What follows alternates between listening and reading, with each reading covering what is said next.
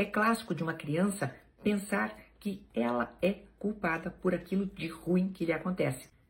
Olá, a seguidora que eu vou identificar aqui pela letra B mandou mensagem para mim inbox no Instagram e ela diz: Minha história. Há pouco confirmei o narcisismo da minha mãe. Como fui criada que pais são sagrados, sempre lutei com encarar a verdade, mas consegui esse degrau. Minha mãe sempre foi muito violenta, verbal e fisicamente. Nada podia passar sem o conhecimento dela, possessivo extremo.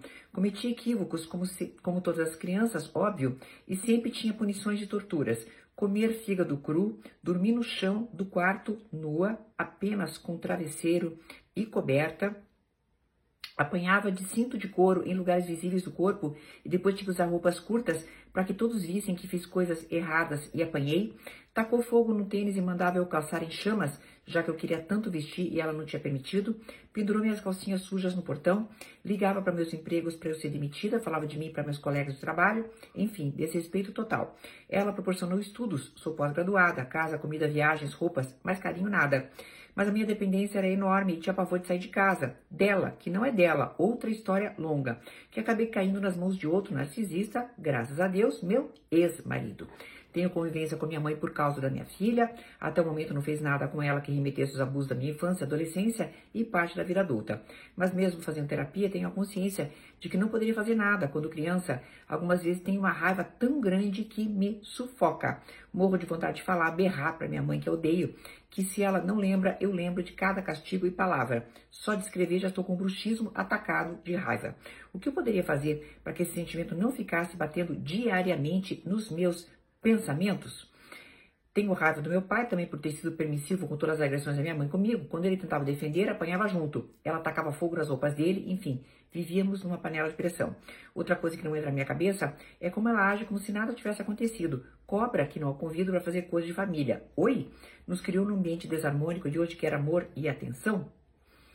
Bem, querida, esse longo rosário que você desfilou é um rosário clássico, sim, do narcisismo. E até espanta que muitas vezes as pessoas descubram serem filhas de pessoas narcisistas tão tarde, porque acabam é, enxergando sempre que a sua culpa é que causou todas as coisas ruins que lhe aconteceram, não é verdade? Então a pessoa custa muito a compreender que não, que não é que ela é culpada, e sim a circunstância de ser filha de uma mãe narcisista que causou todos aqueles castigos.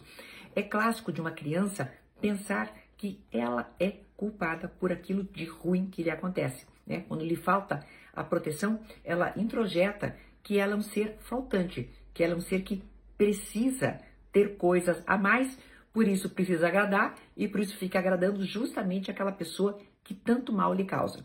Bem, dentro dessa confusão toda, é bem comum também acontecer o que te acontecer, que é se revitimizar e parar nas mãos de uma outra pessoa com iguais características, porque você se acha impotente e não tem confiança em si mesma.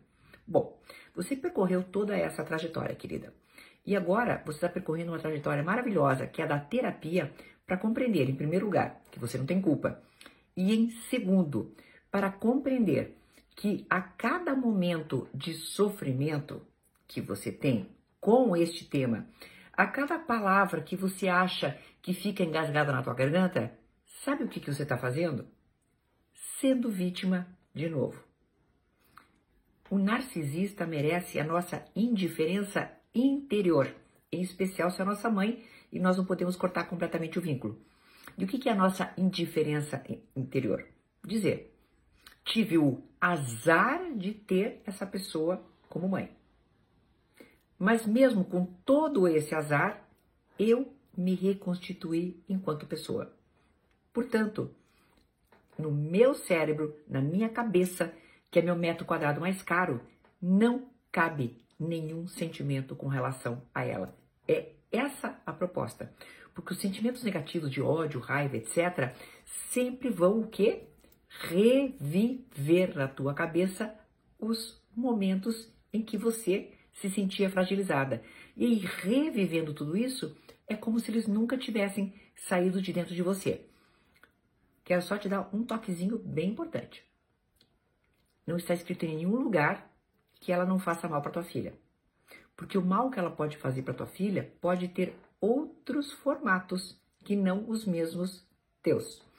Como tua filha é teu ponto frágil, não se esqueça que você ainda é suprimento de uma mãe narcisista. Portanto, tua filha pode ser utilizada para a satisfação do desejo narcísico dela, em cima do suprimento preferido que é você. Toma cuidado. Até uma próxima!